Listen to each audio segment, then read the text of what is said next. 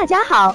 欢迎收听接好运啦 FM。如果你正在准备孕育宝宝，却不知道怎么科学备孕，或者正和试管婴儿打交道，都可以来听听我们的好运大咖说。大咖说什么？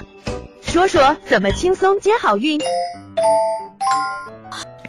嗯，接下来呢，谈最后这部分内容，也就是不正经漫谈，就是男性的生育力的保存。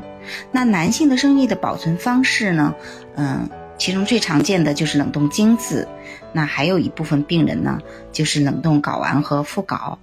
嗯，那么，嗯，哪些男性需要保存他们的生育能力呢？嗯，比如说，嗯，他，嗯，从事一种高危的行业，或者是呢，嗯。他现在这个年龄，比如说他五十岁了，但是呢，他还想，嗯，比如说七十岁的时候、八十岁的时候还能生育宝宝，嗯，所以呢，这个时候呢，他可以把他的精子，呃，提前冷冻起来。那还有呢，就是他，嗯，患有一些疾病，需要进行一些治疗，那可能会影响到他的精子或者是，嗯，他的睾丸的一个状况，比如说要接触放射线的一些放疗。或者是化疗，那这个时候呢，也可以把他的精子呢提前冻存起来。而且呢，男性其实他冻精呢要比女生取卵呢相对来说呃简单很多，只要手淫取精呢，把精子冷冻起来呢，嗯就可以了，也不需要用什么药物刺激。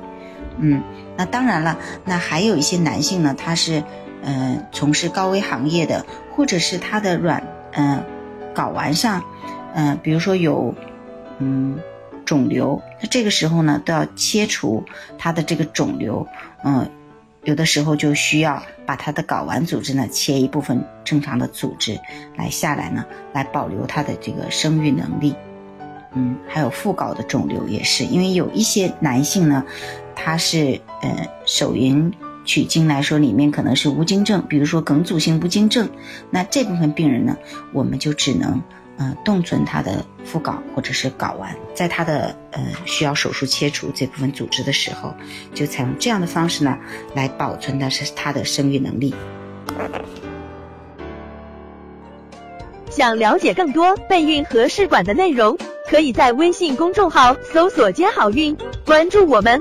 接好运，让怀孕更容易。